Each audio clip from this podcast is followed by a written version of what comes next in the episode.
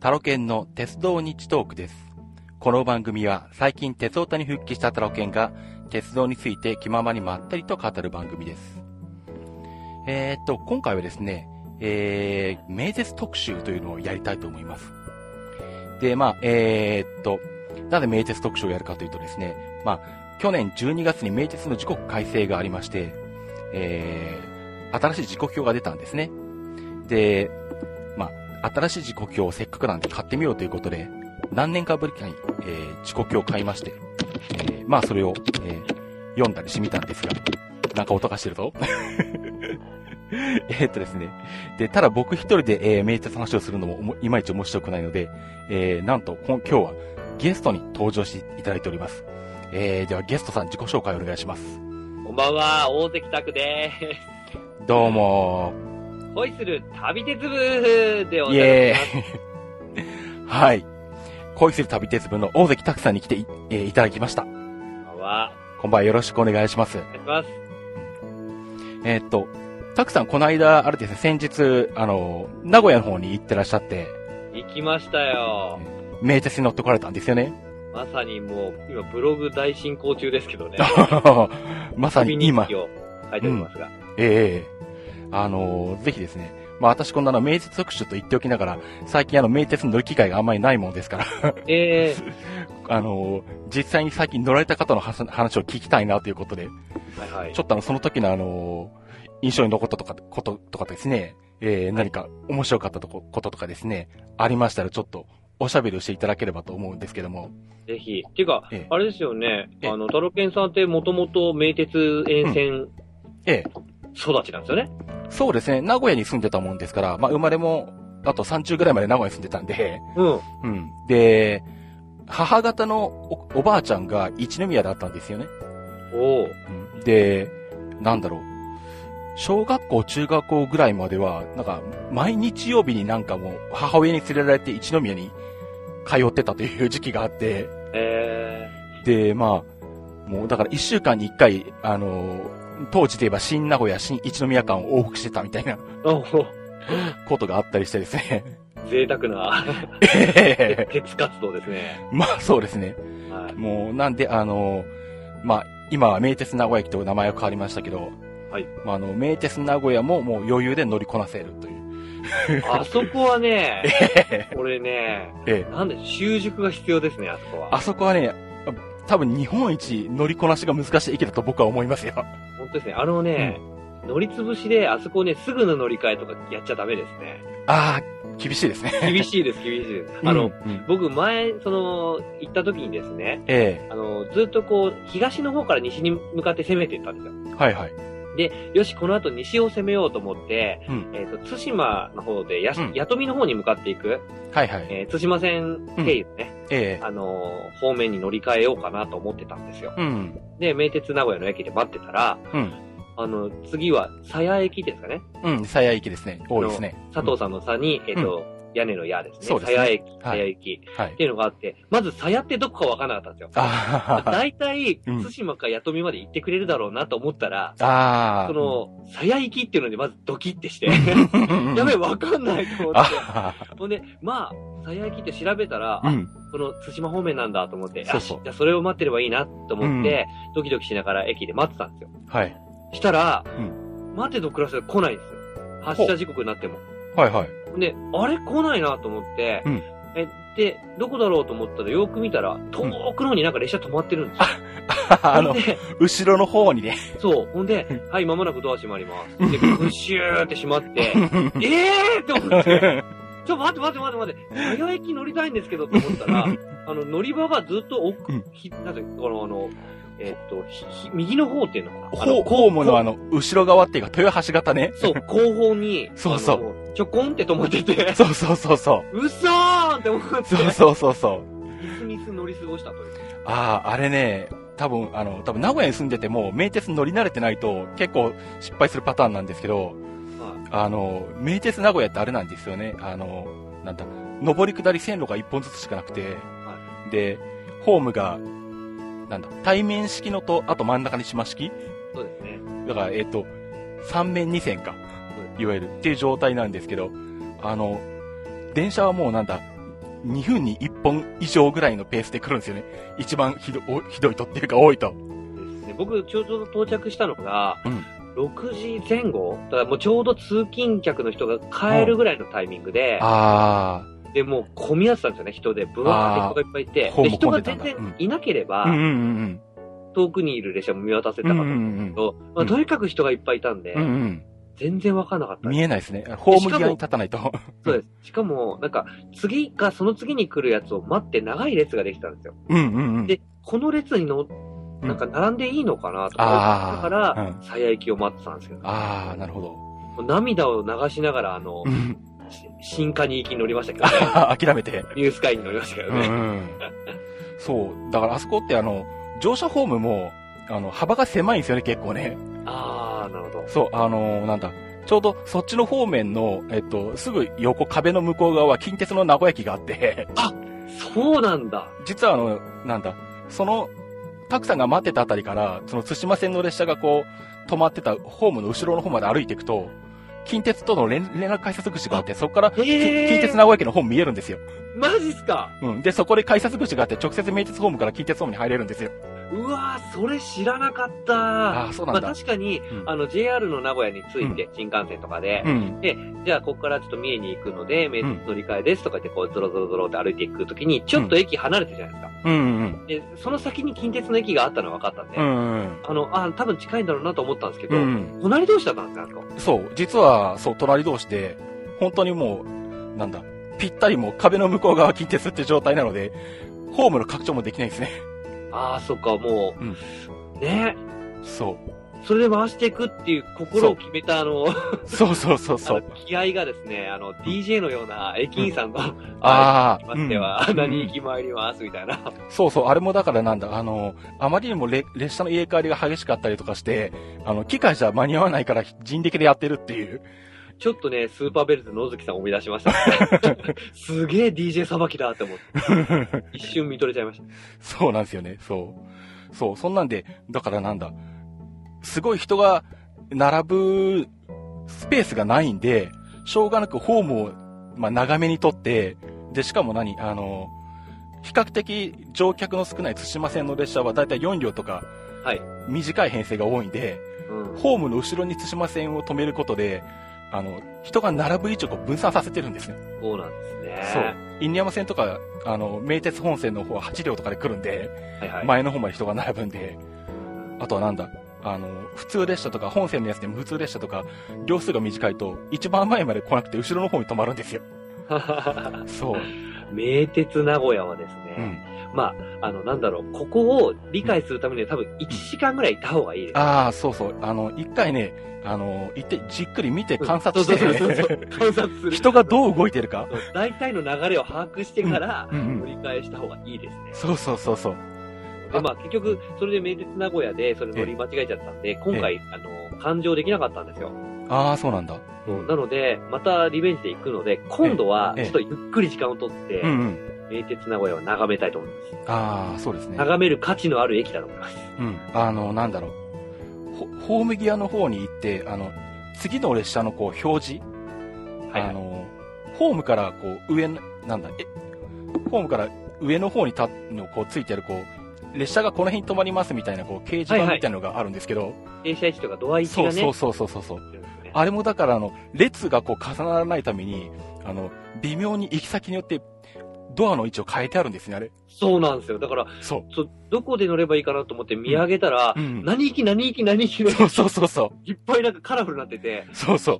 綺麗だなーって逆に思っちゃった。そう。 だから、ほ本線の、えっ、と、急行とか優等列車と、それからあと、犬山方面の優等列車と、犬山方面普通列車と、津島方面の普通列車ととか行って、こう、ドアの止まり、ドアがひら、こう止まる位置がこう微妙に変えてあって、それごとにこう、ちゃんと人もそこに合わせて並んでるんですね、実は。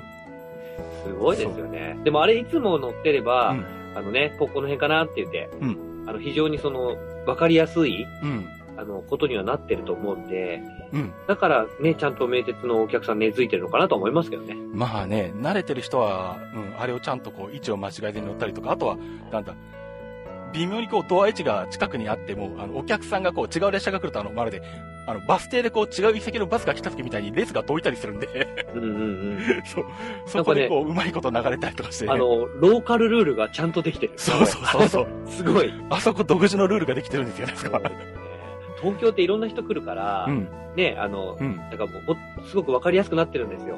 まあそうですよね。うん英語のアナウンスとかだったり、うんうんその行き先のね、あうのん案内だったりとかは分かって、あうの、分かんない人でもうん便利なようになってるんですけど、うん名鉄ってほぼなんかローカルルール、うん地元の人が分かってればいいっていうね。それのですね、ちょっと最たるのがちょっと気に気になったというか、うん。うん。気がついたのが、はいはい。あの、列車の車内で、うんえっと、駅、駅名を次どこに止まるかをうん確認したくて、はいはい。ドア上とかに、うん行き先表示とかあるじゃないですか。あはいはい。あの、路線図とか。うんうん。それがその路線ごとになってると非常にありがたいですよ。例えば東横線とかだったら、あ横浜の次は、ね、うん急、急行は菊名止まりますとあ。か、うんうん。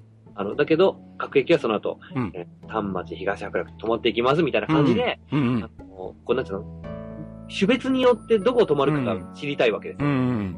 僕なんかのよそ者みたういんな。うん。だけど、うん名鉄の車両って乗ると、うんドアの上に、うんその全体の路線図しか乗ってないんですよ。ああ、そういえばそうですね。ないですね。種別ね、のや路つ。線ごとないですよね。ないね、そういえば。 確か路に。線に多分車両が使われるからだと思うんでうすけど、んうん。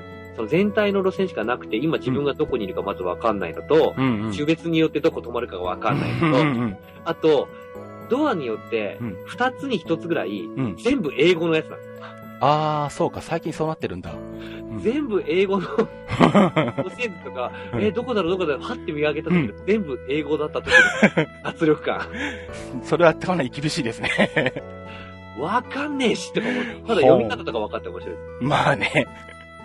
うん。そうか。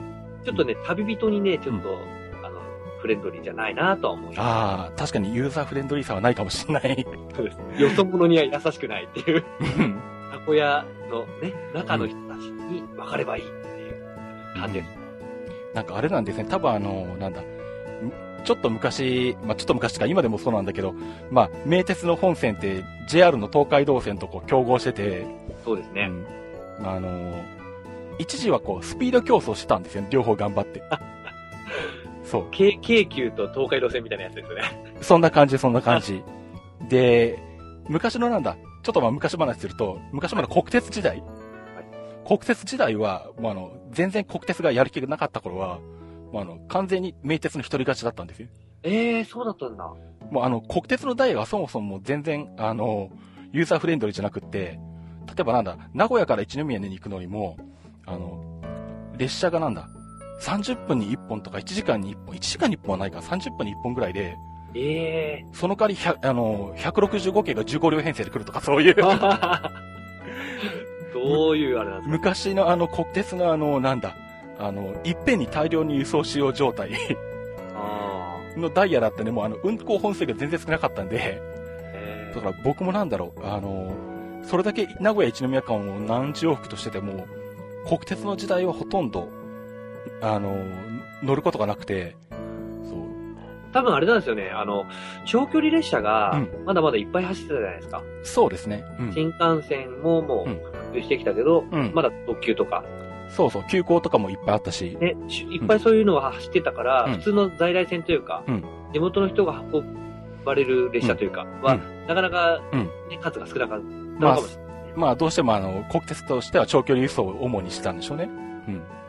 で、その頃はだから名鉄一人勝ちだったんですけど、ええまあ JR になるちょっと前ぐらいから、ちょっと国鉄が本気を出し始めて、各はあの、地方都市のあの、フリーケンシーサービスをはい始めた頃で、あれはなんだ、117系が入ってきたのが初めて。ううん。 ん。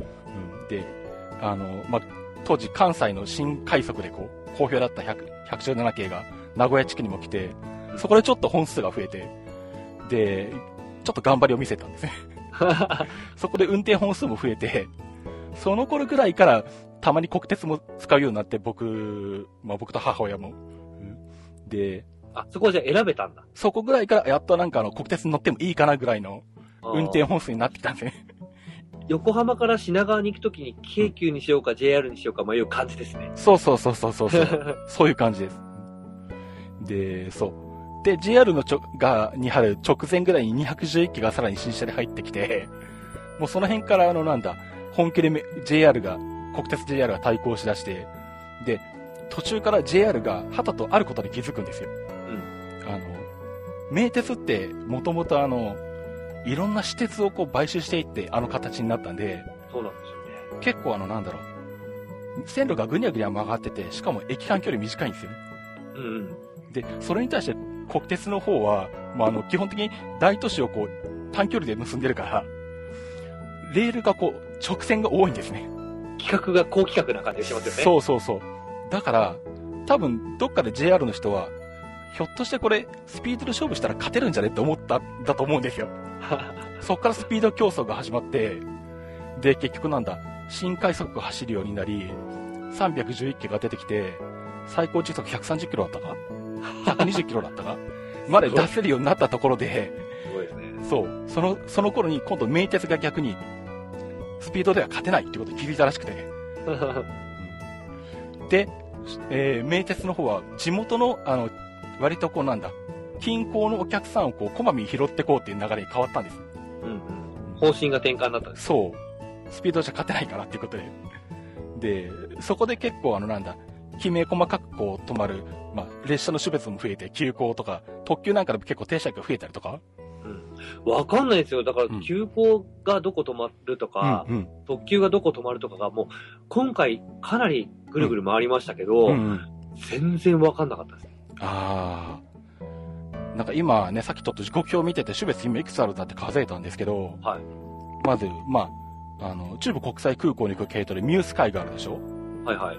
で、その下に快速特急があるでしょあるでしょはいはい。で快速特急。へ快速特急あるんですよね。え。で、特急があって、で、さらに快速急行があって、はい。で、急行があって、で、準急普通 ?7 種類か。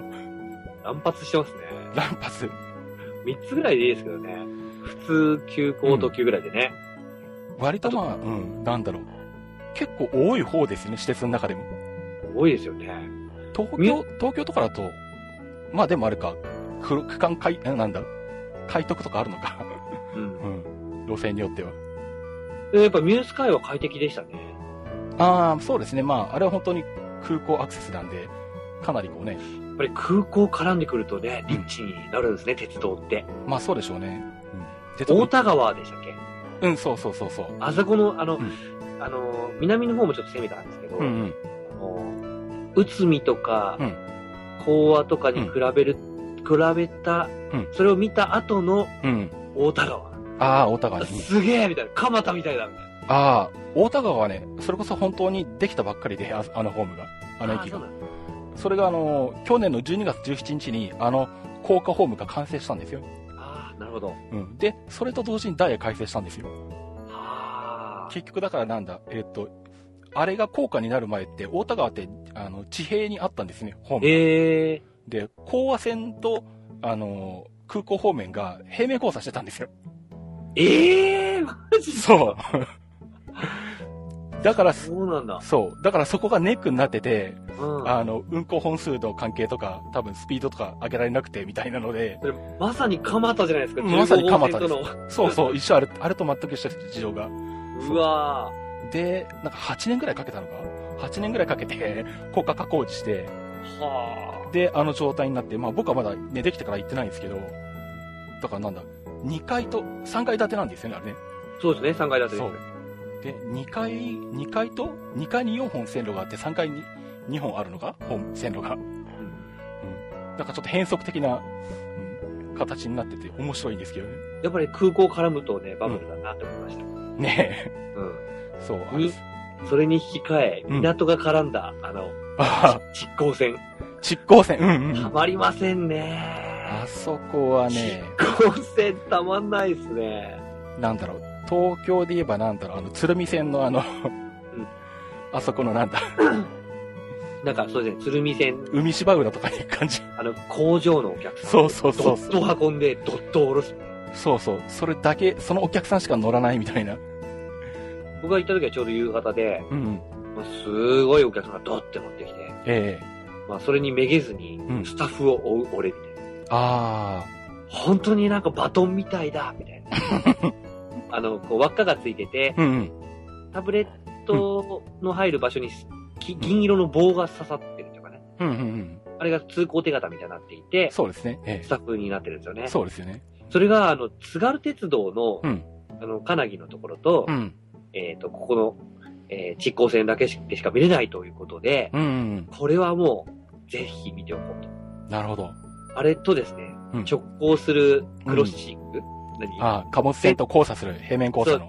うんそうです。それ、タタタタ、タタタタっていうあれね、あそこですね。うん圧倒的でしたね。あそこは本当にもう、名鉄のあの、隠れた見ど見どころというか。 ね、なくさないのはきっとそれのためだと思いますよ。わかん ないけどそういう鉄道的なね、遺産を残しておくっていう。かな。違うかな わかんないけど。で車両はすごい新型でしたけどね。あ、車両はね、結構、あの、新型車両に変わっちゃったんで、ちょっと前まではすごい古い車両が置いて走ってたんですけどね。あマジです か。釣り掛け式のとか。ええまあでも一駅区間だからね。うん。別にね、問題ないですからね、あそこは。あでも、今はあそこ本当に、あの、大江と東名古屋港の間だけ行ったり来たりの列車しかなかったんですけど、ないんですけど、今は。はい僕が子供の頃は、名古屋の方から直通列車とか走ったんですよ。 ええ昔、名古屋で急行東名古屋港行きっての見て、うわ、こんなのあるんだとか思って、 すごい一回しか見たことなかったけど、それでも。それはすごいですね。ねえあの頃に乗っておきゃよかったなと思ったんですけど ね。うんあとですね、僕気に入ったのが、うんやっぱり地流駅は気に入りましたね。ああ、地流ね。はい、はい。あそこはね、なんか、ちょっとしたターミナルじゃないですか。まあ、三河線がね、2方向に走っていくんで、うん、そうです面ね。あ白いのです、よね。北行きと南行きのうん分離してるんですよね。あそこって。そうですね。うん。三河線と同じ名前なんだけど、うんあの碧南の方に行くのと、えっ、と、豊田市とか佐なげの方に草薙の方ね、え行くのと二つこう、うん分かれていて、同じ路線名なんだけど、うんあの、分かれてあの、あそこみたいですね。あの、西宮北口みたいな。え。ああ、そうですね。うん今津線が上、あの、北と南南に分かれてるような感じですよね。そうですね。あそこがまあ、多分できたのって結構前ですよね、地流駅って。まあ、地流は古いまま変わってないですね。うん。あそこで僕が気になったのは、これもう、ググったんですけど出てこなかったんですけど、うん。地流の駅って、うんあの、つ滑り止めのうん。階段に金具がついてるんですよ。あの、わかりはまいす、はいはいはいはいはい。階段にこう、滑り止めの角のところにうんうん。か、金具っていうか、ゴムみたいなのついてるじゃないですか。うんうん。うん。あれが金具なんですよ。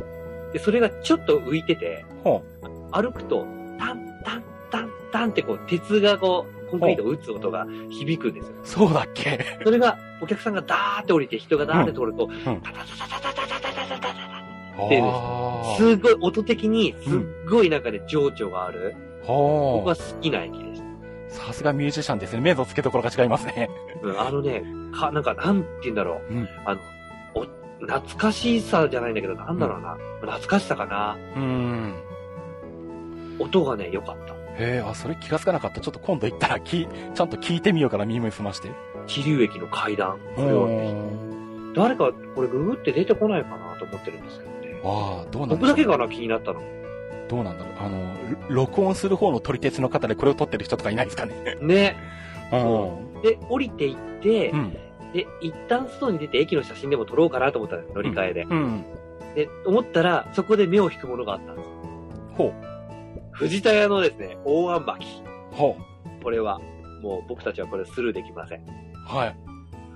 あの、地流駅の、あのね、その階段を降りていって、上がったところにあるんですけど、うんうん。黄色いですね、目立つ看板で、出店みたいな感じになってるやつですね。ブースができてましたね。うんうんブース。うん。あのーまあ、でも、ちょっとしたお土産物みたいな感じで、ちょっと包みもね、なんかちゃんとしてる感じのうん。うんうん。売店っていうか、ブースだったんですけど、うん。あのね、これは非常に美味しいんですよ。皆さん食べたことありますかね、これ。どうなんだろう。結構、名古屋ではよく聞くんですけどね。 名古屋でもこれ売ってますなんだろう。あの沖縄ー、名物ですよね、あれね。うん。多分そうですよね。うん。あのですね、これどんなものかというと、まあ、どら焼きだったり、うん今川焼き的なやつですね。まあ、そんな感じですよ。うんあの、要するに、あの、ホットケーキみたいなうん上にあんこを乗っけて、うん三つ折りにした、うちょっとこう挟んで食べうるんやつなんですけど、うもちもちっとして、うんうんうまいんですよね。うん。大体こう、あの、西に向かって鈍行で旅してると、豊橋に乗り換えじゃないですか。はいはいで、ホーム上がって一旦降りるとなると、あそこもうスルーできないですよ。 はい。なるほど。七面行くか、あんまき行くか。あー、なるほど。多分僕はそこで立ち食いの方に行ったりするんですけやどっちゃいね。ましたよね。そうそうそうそんなね、あん巻きを食べながら、うん。旅をしたんですけうん。はど、そこはおすすめ、僕の中で。い。えその後はあれでしたっけえっと、さなげの方とか、あ、両方行ったんでしたっけ壁南とかも。そうですね、あの、うん今回その乗りつぶし全部乗ろうかなと思って行ったんですけど、え今までに、あの、豊川稲荷の方とか、えうんうん。蒲氷線とかは乗ってたんですよ。え蒲氷線って言うんだっけ、これ。えガモゴリ線、そうですね。えっと、西尾線とガモゴリ線。うん。西尾線、蒲氷線に乗っては行い。ったので、ええそれ以外のところはまだあんまり乗ってなかったのかな。うん。で、他をぐるーっと回ろうと思ったんですけど、ええ乗りつぶしをしようと思うと、うん。結構ね、南の方が傍聴線多いんですよ。ああ、行って行き止まりで戻ってこなきゃいけないっていうのが多いですね。うん。すごい気になってたのが、あの、うんへ碧南からう、ん。北吉田。ああ、廃止されたところ。そう。うんあの、碧南に着いたんですけど、うんうん。駅の、駅着いてもう、んずーっと先まで線路伸びてるんですよね。ああ、まだ残ってるんだ。うん。向こうの方まで見渡せて、あれあの先どうなってんのかなってよく見たら、うんなんか柵があって入れうなんい、うん。うん。このままなんか吉良吉田の方に実は繋がっていたっていうのをツイッターで知ってですね。そうですね。そう。すあれごい。最近まで。で、えっ、と、廃止になったのは何年前だっけでもまあ、割とここ10年くらいのうちじゃなかったかな。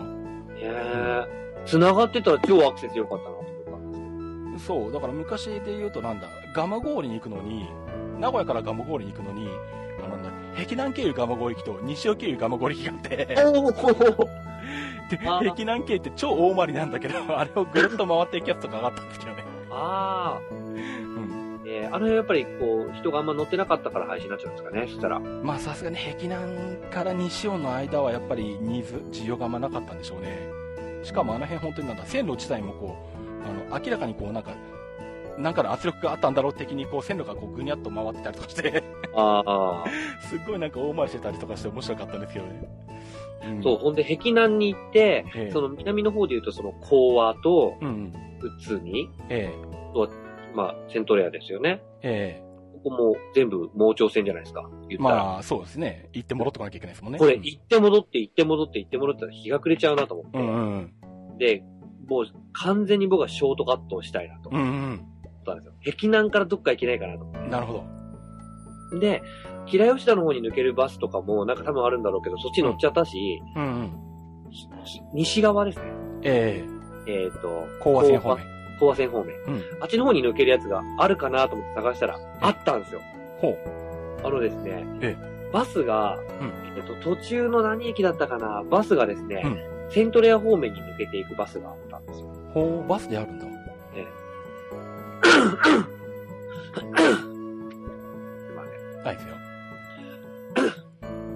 あのですね、うんえっと、これ壁なんでなんだっけ、えっと、三河線。三河線そうですね三河線の途中のあたりからですね、うん西の方に向かって、セントレアの方に、要するに、あの、うん縦に伸びている盲腸線をぶった切るような形で行くバスがあって、しかもあの辺、間に海がありますから、海を渡るんですよね。渡れますね、絹浦大橋は渡るんですそうそうそうそう。あのね、それがちょうど行っちゃった後だったんですよ。ああ、そうなんだ。すごい失敗でう、んうん。あと10分早ければ全部するスムーズだったっああ。ていう感じだったんですけど、その壁南まで行って戻ってきて、それでもやっぱり、んあの、地流経由して、また神宮前に戻るの嫌だったんですうんうんうんうんで嫌だったんで、う高浜港っはいはいはいはい。ていうところがあってですね、ありますね。うん。 Google マップでですね、うんちょっと調べたところ、うんあの、悟る距離というアプリも使ってですね、 ああ、あれですね。前に紹介されてたやつ。進め鉄道アプリなんですけど、そうですね。 はい。あれですね、歩けるか否かがよくわかるんですよ。何キロうんうんうんうんだいたい3、4キロぐらいだったのかなああ、結構近いですよね。そうなんですよ。ちょっとやってみようかな、今。なぞる距離で。うん。結構だから、海が入り込んでて、離れてるというかね、まあ橋はかかってるんで通れるんだけど、そうですね。ちょっとやってみますね。ええ。そうですね。だいたい3.2キロぐらい。ああ、いや、結構やっぱ近いんだ。皆さん、あの、おすすめアプリなんですけど、おすすめ鉄道アプリ、なぞる距離っていうのがあります。はい。これね地図上で、あの、どここからここまでの距離っていうのは直線距離でだいたい何キロぐらいかなっていうのはなんとなくわかるんだけど、うん。こういう風な寄り道をするとう、ん。何キロですよっていうのがわかる。非常にね。うんショートカットには不可欠なアなプるリほがどある。。これによると今3.21キロだったんですけどね。うん。この間、えーこの高浜港からえ西側に名鉄の方ではなく、え。うん。 JR のえ竹豊線、え。はいはい。竹豊線の亀崎の駅までですね、うん。なんと歩けるうん。ということがざっくり分かって、はこれは渡りましょうと。い。なるほど。歩きましたね。うん。 もう超バンバン、あの、工事用の車両とか、 あの辺多分、そんなばっかですよね、車が。大型トラックとかバンバン来る中でですよね。工場地帯だからね。 歩きまして、うん。ね。で、あの、亀崎まで行って、亀崎から半田まで二駅行って、うんえそこからまた旅を続けたんですけど、なるほど。ショートカットもここにありましたね。うん。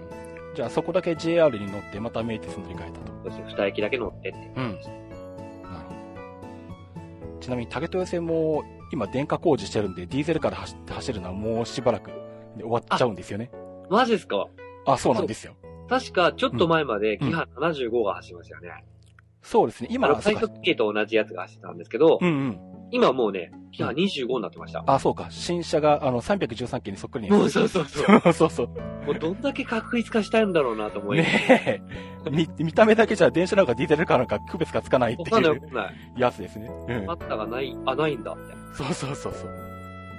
まあ乗り心地は最高でしたけどね。ねえ。うん。そうか。うんそんなルート通りましたよ。はい。で、じゃあそこから、えっ、と、講和の方と内海の方に行ったみたいな。そうですね。で、絶対に、んあの、講和線っていうのかな、あの、途中にある駅で、え絶対に写真を撮りたかった駅があったんですよ。え。どこでしょうか、そここれですね、知多半だからちょっと南に行ったとこなんですけど、は。はい。あげっていう駅があ って、 ありますね。知ってますよね。あります、あります。これ実はですね、あの、しあの静岡の、うん静岡でですね、あの、この旅に出る直前に、えー、太郎健さんに教えてもらったんですよ。うんうんうん駅で、面白い駅があるんですようん。あの、揚げ駅。そうしかも、なぜか、漢字プラスカタカナなんですよ。そう、あの、上って書いて、カタカナのゲ です。ゲーです。な、こ揚のげそう。このゲはなんだこれはっていう。で、田代さんが、次は揚げ、揚げ です。揚げ揚げですよ。あげあげですよ。超良かったです。で、あれがですね、しかも、駅が、あの、普通しか止まんないんですそうよねです。ね。普通列車しか止まんないですね。うん。結構特急とかがバンバン走ってる中、うんうん。僕ね、寝過ごしたんですよ、あそこで。 あ、そうなんだ。武器で、あの、うん一回こう、う、内海まで行ってからう吹きで戻って、うんコアまで行こうと思ったんですけど、うん。寝過ごしちゃって、あ、しまった吹きで降りるの忘れたと思って、うんうんまた知多半田まで戻んなきゃだと思って、うん。ああーと思ってたら、うんあげあげですが来て、なるほやったーとど。思っなるほど。て、ブシーって撮って、あのな人るほど何あげで喜んでるんだろうっていうじゃないの。でもテンションはあげあげになったわけです ね。僕的にはあげあげでしなた。るほど。あ素れ晴はらしいほん寝過ごしてよかったと思えた。うん そう初めてのケースですね。はか。じゃあ、えー、っと、その後今度、えーっと、名古屋の方を抜けて北の方に行った。いそうですね、名古屋まで行って、ねでええさっき言った津島、津島方面行ってですね、えヤえトとか、ええ玉木とか、あっちの方回りたかったんですけど、え結局、ええね名鉄名古屋駅にええ騙され、え名古屋マジックにかかり。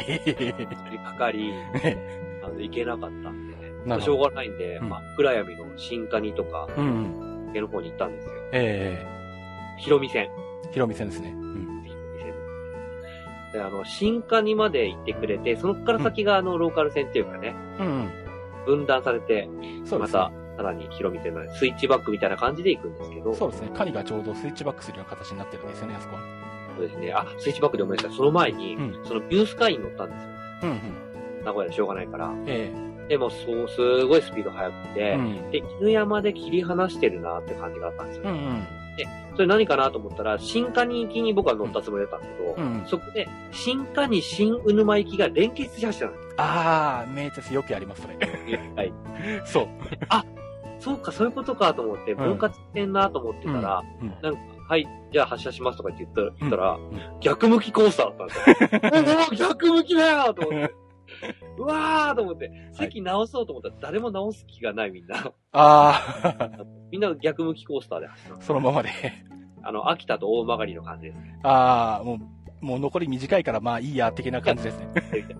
で、みんな逆向 きで行きまして、うん。で、もう結構夜遅かったんですよ。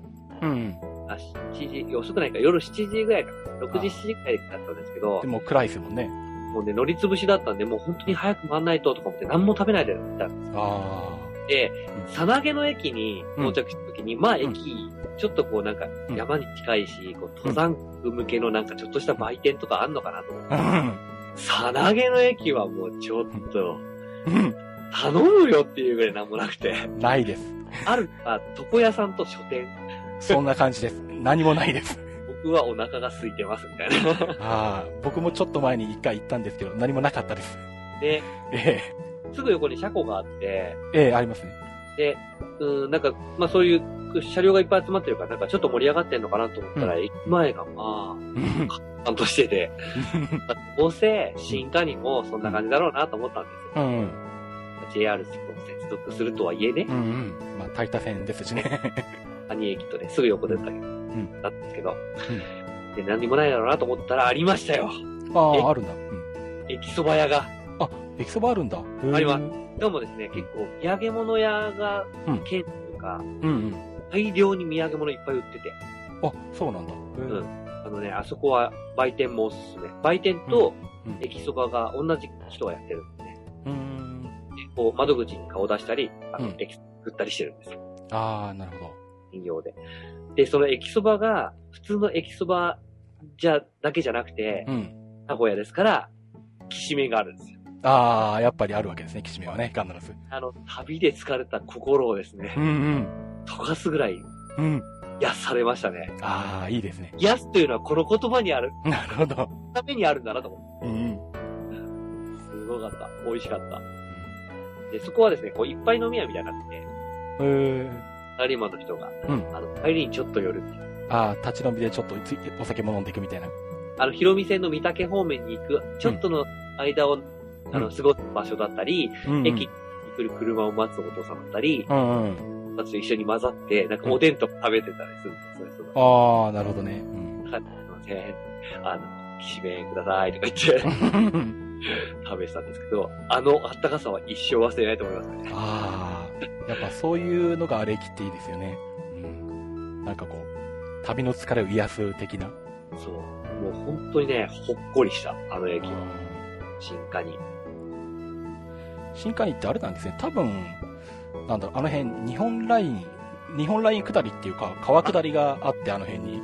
そういう駅ありましたね。今はあったりね。日本ライン今あたりって駅もあるし、だから割とこう観光客向けになってる部分もあるんじゃないのかな、きっそと。ういうあれがあるんですね。ええ。ちなみに、その先の御嶽までって、はい。えーっと、2両編成ぐらいの電車が走ってました。ああ、そうですね。二両編成ですね。ああ、そうなんだ。あのー運賃表のところが、うん。あの、ガマゴーリのところで見たのと一緒で、要するにあ端っこの路線あ、うのんう両ん、プランこんな感じみたい な。ああ、そうか。ちょっと前は、あの辺、あの、電化区間なのに、レールバスが走ってたりとかしたことがあって、ええマジっすか 昔、名鉄にレールバスあったんですよ。だからそういう、あの、三宅のあたりとか、あとはあの、三河線のそれこそさっき配信になったあたりとか、あの辺電化してるのに運行コストが安いからって言ってレールバスが走ってたことがあって、ええそ何のための電化そうそうそうそう。まさに本当に何のための河川だったんだろうっていうのがあったんですよね。そう、だから僕は昔、相当昔三宅まで行ってその後行ってないんで、そういえばしばらく行ってないで今どうなってんだろうなとか思ったんですけど、そうここはでもよく残したなってぐらいな感じでしたね。あ、でも実はあの、なんだ、えっと、あそこは、えっとね、新蟹から明智、えっと、なんだ、三宅に行く途中に明智って駅があるんありますね、ではすけい。ど、実はあそこから八百津支線っていう別の路線がまた伸びてたんですよね。なんか配線の話をちょっと聞きたいんですよ、太郎健さんに。はいはい。配線、名鉄の路線って今の路線うんに比べると、もっとすごい張り巡らされてたんですよね。あー、路線、そうですね。ローカル線がもっとたくさんあったんで、そう、そういうのをね、うん。ちょっと語ってほしいんですけど、ああ。うーんと、じゃあ、3時間路ぐらい面に電車が、 そんなにかかんねえだろう。路面電車路面電車ありましたよね。うん。あの、岐阜市内線ですよね。。はいうん。あの名鉄ー、の路面電車で。そうなんですよ。まあ、名鉄岐阜、名鉄岐阜のちょっと横に JR の岐阜があって、JR の岐阜から名鉄岐阜駅前を通って、で、北の方に伸びていって、で、さらにそれとこう直角に交わるように、東西にもこう路線があって、で、で、さらに、えっと、なんだ、今でいう、長良川鉄道の方の関の方まで、うん。えー最終的に美濃っていう、美濃町ってところまで、美濃っていうところまで行ってたんですけど、うん。そこはまあ岐阜市内線じゃなくても美濃町線とかっていう、まあ一応、一応鉄道路線扱いになってたから、でも走ってる列車はもう路あの路面電車と同じような、うん。ああいう軌道用の車両だったんですけどね。この岐阜市内線のやつ、ちょっと今、ちょっとググって見てるんですけど、えこれあれですねええ。あの、なんだっけあの、福鉄で見たことある、この車両。えあー、福井鉄道にも行ったやつがあったかなあったかも。なんか、名古屋、なんか、福井うのん車両たちって結構、名鉄関連の多いですよね。ああ、結構行ってますね。うん。ね。うんなんか、あ、これ見たことあると思って。うん。そう、あの、なんだ。あの、福井鉄道もあれ、確か、あの、ろ、ろ、軌道区間と鉄道区間があるんでしたっけうんうん。あの、なんだ。その、そう、そうですね。名鉄その岐阜市内線から美濃町線の方のところに行くところが、あのなんだそのまあ、美濃町線って、えーっと基本的にはその岐阜市内線に直通してたんですけどなぜか昔の名鉄があのなんだ名鉄のあの新岐阜駅前からこう乗り換えるのが、えーっとここを解消しようと思ったらしくはい。なぜか路面電車を直接、あの、名鉄電車が走ってる方の新岐阜に乗りさし、させてたんですよね。 ええで、あの、田上線っていうこう、その渡り線みたいな路線があって、 はい。あの、路面電車の区間から、あの、鏡ヶ原線、まあ、犬山から岐阜まで行ってる路線ですね。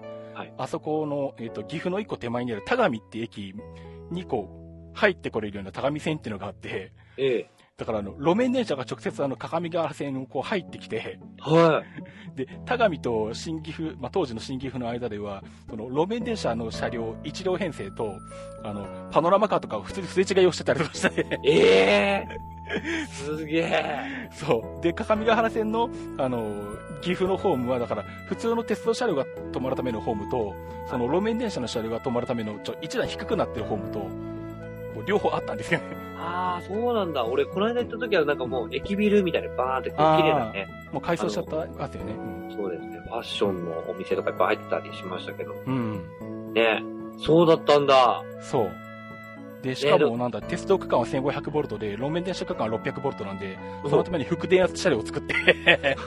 途中で切り替何やってんすえて、そんなことを見えてたなぜかやってたんです。すごいなぁうん。そ発う。想がすごい。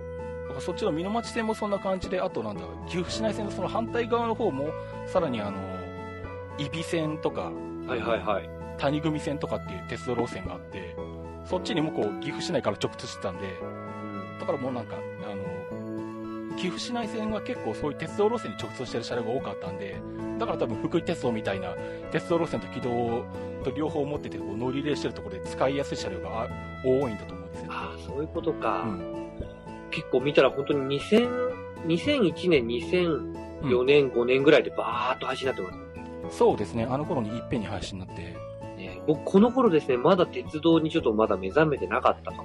あー音楽ばっかりやってました、このう頃ん。そう、だからあとなんだろうな、あと10年ぐらい頑張ってれば逆に見直されてたんじゃないかなって感じがするんですけどね。そうですよね。そう。あともうちょっと頑張れば LRT の流れに乗れたと思うんです。すっごい美味しかったんですよ。そうですね。ん。あと、廃止といえば、モンキーパーク、ああ、モノレールですね。モノレール、はい。はい入山のとこで、こう、あの、井上の手前でしたっけえっと、犬山遊園っていう犬山と新馬の間ですね。あ、ですね。あ、うんそうか。犬丸の先だ。んうん。うんあそこにこう、あの、右上をパッと見ると、うん。あの、止まってるやつですよ。そうそうそうそう。それがもうないわけですよね、今ね。あれって、モノレールのレールありましたあのね、なんか、うーん、レールはまあ見えなかったですけど、上だから。ああ、そっかそっか。あ、あそうか、車両から見えないか。そうですね。前、その、そ、モノレールがあった時、実はちょっとそこを通過してて、うんうん。いいな、いつか乗りたいなと思って結局なくなったんですけど、えーあ、の、インストアライブが、うん。えっとですね、不走であったんですよ。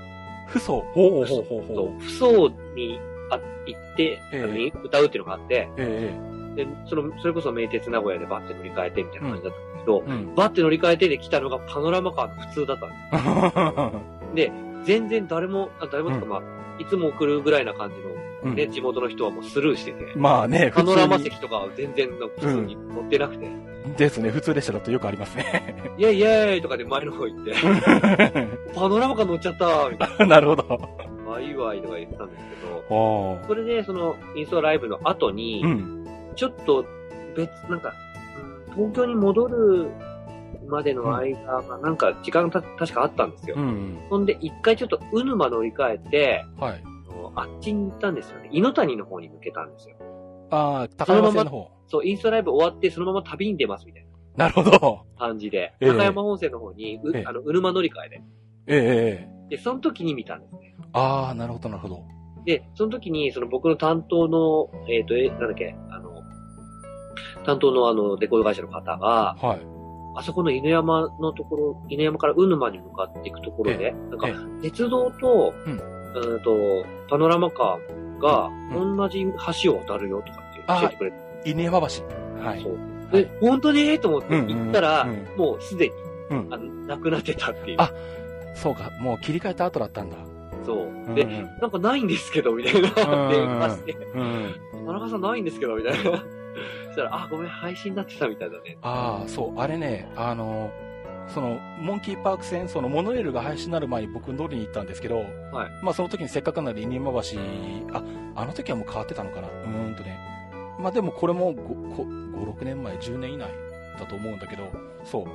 あの、昔のその犬山橋は、それこそ何普通にこうパノラマカーとか、あの、今でパノラマスーパーとかそういう車両が走ってるような、う線路がそのままこう、橋の部分だけ、鉄道と、あの、車両、あ、なんだ、車と共用になってて。同様だったんですよね。そう、だから路面線路がもう路面電車みたいな感じ、あのコンクリートの間にレールが通ってるみたいな、あんな感じになってて、ねえ、あそこすっげえ渡りたかったんですけどね。そう、で、めちゃくちゃ橋の幅が狭いんで、あの、なんだ、電車が来ると、ギリギリ横を車が1台通れるぐらいかな。ええうん、なんで、まあ、電車も当然ゆっくりと走ってたんですけど、あの、多分僕、車で走ったことなかったけど、今から考えたら車で走ればよかったなと思ったんですけど、多分ね、車で走ってて電車来たらめっちゃ怖かったと思うわね。知らずに行ったら多分ビビると思いますよ、あそこ。最悪バックで戻らなきゃだよ。戻るかもしんない。だって、普通に君道を走ってて、あ、橋だと思って橋に入ったら、目の前から電車が来るんですよ。同じところを。ちょっとエキサイティングですね。そうそうそうそう。まあでもそういうのだとね、電車の時間が遅れたりとかしてね、あの、あーえダイヤに影響がありそうですからね。まあね。解消になってよかったと思います。うん。まあ、橋が、橋自体も古かったんで、まあ、切り替えの時にね、結局分けちゃったんですけど。うんで、そのなんかそれがどう、どんな感じだったのかっていうのを、ん YouTube とかで探してですね、え見たんですよ。あの、えうん。あの、廃止の日みたいなああ、感なるほどねじで。。下の人がバッーッとこうカメラ構えうんてて、うんあ、こんなだったんだと思った時に、うん。あの気になったのが、うホーン、あミュージックホあ、ーン、ミュージックホーン、はいはいはいあの、どけよっていうやつ。はい。どけよ、どけよってです ね。そうだ、あれです ね。あれ、あ、これ、これ、そんな意識してなかったけど、すごい、うんそんな歌ってる、この列 車もと。うんちゃもっとちゃんと聞くべきです。ああ、そうですね。パノラマカー自体は結構、パノラマカーっていうか、7000系とかね、昔のパノラマカーがあった頃は結構、よく聞いたけど、 最近はどれぐらい直し鳴らしてるんだろう。あんま鳴らしてないのかな。そう、音で思い出した、そのね、うんど時計のやつも聞きたいんですけど、えあのね、あの、初め、あ初めてっていうか、う乗って気がついて、乗るまで知らなかったって気がつかなかったんですけど、ええ名鉄はですね、ええ乗ると、必ずえ、ドアが閉まった後にええ、カツカツっていうお知らせをする。え。ああ、はあ車内どの列車に、うんうんあどどの車両に乗ってても、うん。みんなどこでも聞こえるように、うんカツカツって言うんですよ。ああ、車掌さんからの合図ですよね。そうそうそう、あの、うんよく駅に止まって、うんあの、そろそろ発車しますよみたいなのわかんないけど、うんあの、運転手さんと車掌さんがこう、てててててみたいなのやってるじゃないですか。ん。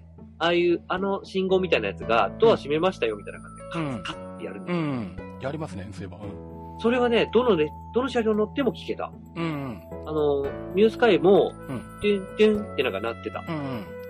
多分あれはもう名鉄独自の多分規則なんでしょうね、結構。そうですうよね。ん、あれを、あれを聞いてからじゃないと、うん、走っちゃダメみたいな、多分。そういうのありますよね。安全確認やってんでしょうね。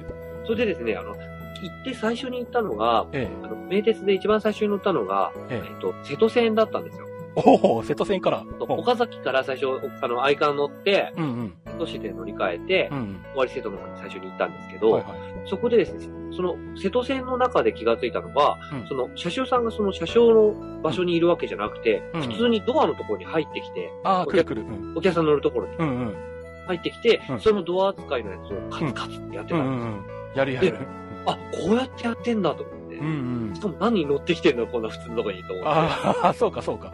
そういや確かに、普通の私鉄とか、まあ普通鉄はあんまやんないですよね、あれなね。なんないですよ、なんないですよ。名鉄は結構普通にあのなんだ、車内検察とか、あとなんだね、無人駅から乗ったお客さん、切符のために車掌さんが車内回ってきて、えで、そのなんだ、普通だったらこう、車掌室まで戻ってえドアなんか扱いするんだけど、戻らずに、その辺のドアのところで普通にドア扱いするんですよね。あれ、そうですよね。そうそう。あれもしかしたら普通の人間違えてカツカツって やったら、発車しちゃいますよ、あれ。確かに。そう、そんぐらいなんかね無防備に、あうんうのん、外にむき出しに出てて、うんうん。俺、触りてえと思って。 そうやれてみれば確かに珍しいよな、なんか。一日ずっと気になってましたね、あの、そうか、そうか。 なんか、あまりに昔から見てたんで、なんか、何も違和感感じなかったけど、言われてみればそうですね。これをね、そう、必ず言おうと思ってた今日。ああ、そうか、そうですね。あれは気になった。ねああ。そうやれてみると結構、名鉄独特のもんで結構いっぱいありますよね。え、なんかね、ローカルルールが、うんね、満載というか、うん。ね、もう、あ、でも、できればそう、やっぱ市内線とか、うん。そういうね、路面電車の頃乗りたかったですけどね。ああ。そうですね。もうちょっと早く気がついてれば。うん。結構またなんだろう、本当は何あの、えっと、今、新幹線の岐阜羽島に行ってる、まあ、羽島線っていうのがあるんですけど、ありますね。あれも、えーっと、羽島線なのは、あの、なんだ、エギラかなエギラから先だけで、本当はそうなんですよ。そこもね、あの、あの、面白いところなんですけど、そう、こう路線名がうん駅の途中で変わるんですよ、っていうのはそうそうそうそう。えーっと、お、竹花線。そう、笠松からエギラまで竹花線 で、エギラから先は羽島線。それ、全部走りませんでいいんじゃないかと思いますけどね。いや、あれ実は、竹花線って、ちゃんとあそこからエギラから別の方に伸びてたんです よ。そういう経緯があったんそだう。。あの、あそこから伸びて、大須っていうところまで行ってたんですよ。えだからその途中、それが最初にあって、ーはいで、あなんだ、えっと、橋間市役所だったかな、エギラって昔。うん。で、そこにあって、要は、岐阜羽島に鉄道が行ってなかったんですね。ああ、そうだったんだ。そう、あそこポツンとあの単独で、JR も名鉄も何もない駅だったんで、じゃあ、それで不便っていうことで、名鉄が途中からこう、橋間線を作って、で、新橋島まで行って、鉄道アクセスが初めてできたっていう。あ、なるほど、そういう経緯だったそんうだ。。結構最近なんですよ、橋間線できたのって、だから。 本当ですか。あらあでも結局なんだ、その竹花線のエギラから先の方が乗降客が少なくて、廃止になっちゃって、っていそうですね。2001年に廃止ってなったんですね。ああ、そんなもんか。うん。そう、確かね、5, 5歳ぐらいの時のお父さんに連れられて、大須まで行った。っあららら。ていう、かろうじてギリギリに乗ったっていうぐらい。えータそうロだケンさん、あの、お父さんも鉄だったんですかそういうわけじゃないんですけど、なんかあの、まあ割と僕がもう幼稚園ぐらいの頃から電車が好きっていうのを、あの、察知したみたいで、うん。割となんかあの、仕事がこう休みの日とかになんか、まあ、それが地下鉄レベルだったり、名鉄レベルだったりとか近所なんですけど、たまになんかこう連れてってくれたりとかしたことがあったんで、あらら。えねなんかもう、いろいろ見どころがあってですね。えええ非常に楽しませてもらいましたよ。えうん、でもそのね、名鉄と名鉄を乗り継ぎするのに、やええっぱりね、その名鉄じゃないのをええ乗り継ぐのも楽しいなと思ったんでああ、なるほど、す。例えば、うん大田線とか、うんうん。愛知環状鉄愛環とうんうか、ん、ビビモとか、ええ東海交通事業とうか、んうんあ、超面白いじゃないですか。うん。まあ青結波構線、もねあるしいろいろありますね。名古屋もね。なんかねそういうね、あの、乗り継ぎする、その、名鉄乗り潰すのに、名鉄じゃないうん。うん。乗り継ぎをすると、こう、名鉄の良さが分かってんですよ なるほどね。あ、やっぱり名鉄こうだよねっていう。ああ、確かに違いがよくわかるってなるかもしれないですね。結構乗ってると愛着湧くんですよね。あ あ、なんでしょうね、この愛は。が不、便、不便だな、もう、みたいな愛着。 なるほど。なんか、うんなん となくなんかこうね、名鉄のこう、なんか地元志向なのが伝わってくるかもしれないですよね。あと喋ってる人の言葉もね、うん。いいですよね。あなんとかなもんで、なんとかなもんで。 あ結構だからなんだろう、JR がね、そうやって本気出して、なんだ、都会的になったと比べると、名鉄ってまだなんか古っぽいっていうか、昔からのこう、あったかみがあるっていうか、うん。ローカル志向的なところあるね。乗ってるお客さんもまあ、ね、ローカルな人が多いかもしれないですね、どっちかっていうと。そうですね。あの、とこ、とこなめ線、空港線を除くって感じですかね。ああ、まあ、そうですね。あそこは空港ができてからは結構ね、もう空港のアクセスラインになっちゃったけど、うん。本当は、あの、常滑までしか行ってなかったんで、昔。あれですよね。そう。その頃は逆にあの、高和線の方がメインだったんですよね。 そうだったんだ。あっちの方がどちらかというとなんだ、あの、まあ、夏だと海水浴だったり、潮干狩りだったりとか、あとあの、宇都宮線の方に行くと、あの、今でもあるのかな、南知多ビーチランドとか、レジャー施設が結構あの辺にあって、えそういうとこに行くのがメインだったんで、だからなんだ、あの、常滑線って一時は特急も走ってなかった頃があって、ー、えそうなんだ、せいぜいなんだ、昔名鉄で高速っていう種別があったんですけど、ー、いいですね。高速。高 速。 なんかそれも珍しいですね。確かに、速いってのはわかるんだけど、何高速っていう。高速とこなめ行き。そうそうそう、まさにそう、高速常滑行きとか、マジっすかもうここれいいな。そこの締め高速新沼行きとか、それがもうなんだ、あの、もうあれもなんだろう、パノラマスーパーとかができる前の頃だけど、当時は特急は全部指定席しかなくて、特急料金が必要で、だから事実上、高速がなんだ、なんだ、普通の人が乗る一番速いやつうん。だったんですよね。そう。高速いいな。 そう結構名鉄ね、うん、あの変な種別があって面白いんですけどねそうあとなんだ名鉄ってあれなんですよその、まあ、さっき種別も結構多いって話したんですけど、うんあの種別とあと行き先の結構行き先も結構種類たくさんあるっていうかなんだあどこ行きって種類多いんですよ ねあ、あの、さや行き勘弁してほ しかった。最行きね あれ、いいじゃん、その先の雇みまで行っても、と思っああいっそのこと対馬行きでいいじゃんとか思うんですけどね 対馬の際は2駅しかないのにて。そうそうそうそう。 そう最駅が多いんですよねそうさや行きとなんだっけ岩なんとか行岩倉行きき岩倉行き。そうそうそうそう。そう、もうダブルパンチでしたね。あの、あ岐阜行きがあっあ、てう、んあっちの方行くんだなってのが分かったんですけど、その次が鞘行き、うん岩倉行きだったんでうん。うんうんうん。す。完全に混乱しましたね。ああ、そうですどこね。うん犬山方面結構い、普通列車岩倉駅とか結構来るんですよね。だから、まあ岩倉って時計停車駅なんで、 結構街としては大きいんですけど。うん。えーちょっと下調べが足んなかったなと思って。あの、一応頭に入れてはいったんですよ、あの地図を。うん。路線を、うん。で、どうやったら効率的に回れるかなとか考えながら行ったんですけど、えもうダメでしたね。もう本当に行ってる間ずーっと乗り換えられないです。えああ、なるほどね。なんかうん。そう、だからなんだろう。今回も時刻表を買ってですね、ぶわーっと読んでて、一時期名鉄って結構なんだ、すごいふ行き種類とか、種別とか行き先とか複雑だったんで、一回すごい整理されたことがあって、え一時はもうなんだ、準急もなくって、普通急行高速特急ぐらいしかなかった頃があっーて、いや、高速の高高速はあったんだけど、それでも。 高速。そうそうそうそう。で、なんか時刻表見ててもなんか面白くないねって頃があって、で、今回久々に買ってどうなんだろうって見たら、あ、どうでしたあの、昔の状態に戻って て、なんだこりゃっていう、割とカオスめでした。あの、こう何、あの、いろいろ突っ込みたいところがたくさんあるダイヤになっててですね。え、例えばあの、なんだろう。まずその何、特急停車駅じゃないのに、はいその駅が終点の特急があるとか、ええ例えばなんだろう、あの、まあ、えっ、と、名古屋と一宮の間に須賀口って駅があって、はいそこ急行停車駅で特急通過駅なんですよね。でもなぜか特急須賀口駅ってあるんですよ。それなんかミステリートレインじゃないですか。塚口は急行停車駅、特急通過駅なのになんでここで終点なんだっていうのが、 なぜかあって、そいつをもう、あの、しれっとこう、名古屋出たら次、塚口で止まって終点とか、あれ あれおそれ、ええあるんですよ。あとなんだ、あの、逆に豊橋方面だと、豊橋の一個手前に稲って駅があるんですよね。はい。で、結構、急行とか普通とか稲で止まり終点っていうのが多くて、ええで、なんでかっていうと、あの、稲から先は、あの、飯田線との共用空間になるああ、かなるほど、なるほど、そういうことら、そうか、。運行本数が限られるん入で、れない。そこまで入れないんですよね。はいはいはいだから豊橋発着するのって昼間はほとんど特急と急行しかないぐらいの状態でなるほどね。そうだから普通列車とか全部稲で止まりんですけどでも、伊那って急行は止まるけど、特急通過駅なんですよ。うんうん。 でも、なぜか、あの、稲城特急ってあるんですよね。 また、ローカルの人が分かればいい的なそう。感じですすね。っごい謎なやつがあってですね。そう。で、あとなんだ、あの、まあ、これ昔から名鉄のこう、おかげっていうか得意技なんですけど、途中で種別がコロコロ変わるやつがある。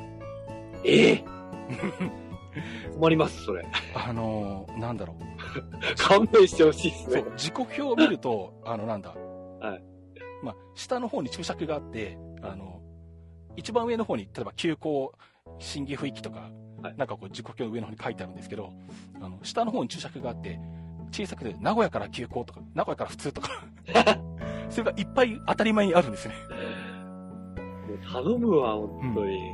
しかも、それが途中で1回変わるだけならいいんだけど、途中で2回変わるとか、同じの乗ってるのに。ひどいのありますよ。あの、なんだ、えーっとね、稲発弥富行き普通ってのがあるんですけど、朝の早い時間に。はいえーっと、新安城から急行。はい神宮前から準急。はい。塚口から普通。3回変わる。勘弁してほしいですね。これ本当に、あの、なんかちょっと気分良くて音楽でも聴こう思 ったら、今自分がどこにいるか絶対わかんなくなる。そう。もう遠征風景で判断してざるを得ないけど。なんかアナウンスとかで、うんってなったことことが15回ぐらいありました。 え、えって。そうそうそうそそうう。なのうん。そう、あとなんだ、き、キラヨシタ発最悪急行なんだけど、神宮前から準急、塚口から普通とか。あ、もうなんか、もうダメだ。今のでもう全然、今、じゅんあの、DJ 思い出 した。あの、名古屋駅の DJ。 そう。で、でもなんだろう、あの、なんだ、今のでいうとこう、まあ、キラヨシだからこう、西尾線を通って新安城で、あの、名鉄本線に合流して、ずーっと急行で行って、まはあ、い神宮前で、あの、空港の方とか合流するところはいになるわけですね。で、そこから準急になって、で、名古屋を通過して、須賀口まで行って、須賀口から対馬線に入って、対馬線は普通なんですよね。で、で、神宮前から、えっ、と、須賀口の間だけ準急なんですけど、なんでうん、そう。で、塚口、あ、神宮前より手前は急、急行で来てるんですけど、はいじゃあなんだ、ん神宮前と塚口の間で、えっ、と、急行と準急の違いは何で言ったって言ったら、うん途中に二つ入りって駅があるんですけど、はいこの一駅に止まるかどうかしか違いがないんですよ。そのために種別を変えちゃったと。なんですけど、なんですけど、はいそのためにまあ種別を変えたっていうのは、まあ、まあ、あの、まあ、まあ、いいとしましょはい、あ、いい、いいんだ。う。いいとしましょ う。まあ、い確かに二つ入りは準急停車駅になってて、ちょっと待って急行通過駅なんで、でも、あの、名古屋本線を走ってる一宮駅急行ってあるんですよ。一宮駅急行は急行なのに、しれっと二つより止まるん ですよ。もうなんか、 もうなんか、そう。じゃあ、じゃあこの、あの何、この鞘駅のやつも急行のまんまで二つより停車でいいじゃんとか思うんですよね。なんでこいつは準急に変わるのに、一宮駅急行は急行のまんまでここ止まるのって、 よくわかんない。ない。ですね。そういうこと平気でやるんです、名鉄は。もう、まず、なんか二つ入り行ってみたいな。二つ入り、うん奇変に入るって書いて二つ入りですよね。そうそうそう、入りっていう字がね、そう。だから2はカタカナでね、しかもね。そう。なんかね、味わい深いですな、これ。名鉄深い。うん、深いっていうかね、よくわからない。多分これ。本当に、初めてのとわけわかんないと。そうですね。まあでも、名鉄はね、まあ、まあ、文化ですよ。まあね、名鉄文化。うん。ガラパゴス化してるかもしれない。もう、名鉄国としましょそれだけで一つの帝国。 う。もう、あの、いいと思います。これはこの国の文化なんだから。これはこれで楽しんでいきましょまあね、う。って感じで。そうですね。大体あの、なんだ、あの、特急券じゃなくてミューチケットとか言うしね。いいじゃんね、特急券で。そうそうそうそう。よくわかんないものが増えてるんですね、名鉄は今でも。そういうふうに。そんな名鉄が僕は大好きです。はい、僕も好きなんですけどね。はい、ちなみになんだ、ああともう一個、あの、なんだ、鶴舞線からこう犬山線に直通してる、あの名古屋の地下鉄から、直通してる車両があって、い昔は岩倉駅か犬山駅しかなかったんだけど、今回の時刻表見たら、あ、神応体です。繋がってるんです。そうそうそう、神尾台に繋がってるんです。だから神尾台止まりもあるけど、まあ、あ犬山線に直そううん、直通する岩倉駅があって、あ犬山駅があって、で、さらになんか見たら、柏森行きがあって、不走行きがあって、わあ、わかんないわかんないわかんない。不走行きなんて僕が名古屋にいた頃見たこと一回もなかったぞっていうのが増えててですね、うーん。どんだけ行き先増やすんだよっていう風にあって、超複雑化してますね。だからなんだろう、逆に、僕がそういうのを見慣れちゃって育ったから、あの、大阪とか東京に行った時に、あの、何種別が少なかったりとか、停車駅パターンがすごい単純だから、逆になんかあの、びっくり した。あーね、その辺はやっぱりこう、ユニバーサルアクセスを考えてる そうですみんねなわかりやすくね。せ世界標準はこっちだったんだみたいな。だから名古屋は国ってことでいいと思います。そう独立国的な扱いで。 そうそうそう。そんな感じです。はい。はい。またちょっと、あの、まだ残ってるんで、また今度行きたいと思いまそうですね。じゃあまた、その時にまたの、出ていただいてお話聞かせていただければ。 す。津島線と美西線とね、そうそうそうそう。あと、竹花線とええ。千葉線を乗乗りに行ってきますよ。そうですね。あの、玉の井とかあっちの方にも行ってください。ね、もう絶対、僕はこれよあの予言しますけど、玉の井から絶対ショートカットしますね。あー、 たそうですね。はいあそこ結構でも、あバス走ってるか。うんね、あそこ橋渡るんですよね。ああとね、あの、なんだ、時間があったらね、あの、ちょっと西琵琶島でちょっと降りて、あの、琵琶島分岐点をこう、走る列車をこう観察してると、ラッシュ時間帯なんか本当にもう、ひっきりなしに電車が通ってて面白いんで、うん。うん、あの辺で観察してると面白いかもしれないですね。西琵琶島ですね。西琵琶島ですね。新はい。宿はい。といいうような感じで、はい。あの、大関たくさんとお届けしました名鉄特集。ということで今日は、やらせていただきまして、はい。どうもありがとうございました。ありがとうございました。 はい。またいろいろ教えてください。ええこちらこそ、うんまたあの、よろしくお願いします。。はいい。またあの、切符地で選択乗車お願いします。 あ、そうですね。 うん。とりあえずあの、乗車券の話とかが、片道乗車券とかがちょっと一つずつ話をしていきたいと思いますんで。お願いします。はい、わかりました。はい。はいということで、えー今回はですね、大関拓さんをお招きしての名鉄特集の、えー、鉄道日トークでした。えーっと、どうでしょう、えーっと、恋する旅鉄道の、えーっと、宣伝とか、あとなんか、えーっと、ライブとか何かありましたはどいうで。しょうえー、っとですね、そうですね。まず毎週配信しております、えー恋する旅鉄部というポッドキャスト、えーはいタロケンさんと姉妹番組になっておりますけども、 はい。勝手に姉妹番組。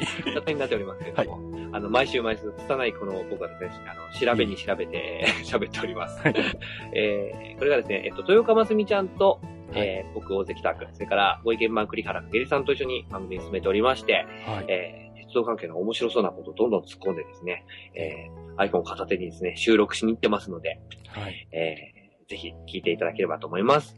はい。あと、ライブ、3月の24日に、えっ、と、東京ですね、東京の渋谷の JG という、えーライブハウスで、えーワンマンライブやりますので、ぜひ遊びに来てください。はい。はい。詳しくは、僕のブログ、マジで終電5秒前。うんご覧ください。はい。うんそこで今、今の名鉄の話も見れるわけですかね。そうですね、今ガンガン書いてますよ。はい。じゃあちょっと僕も、ここの収録が終わったら見に行きたいと思います。お願いします。はい。ということで、えーっと、私、タロケンですね、えーっと、ツイッターをやっております。えーっと、アカウントが、アットマーク、タロケントークになります。アットマーク、TAROKEN、TALK。あと、鉄道日特のハッシュタグというのがありまして、えー、シャープトレイン NT になりまなります。えーっと、シャープ TRAIN、NT。はいえーということで、えー、大関たくさんお招きした鉄道日トークでした。えーそれでは、また。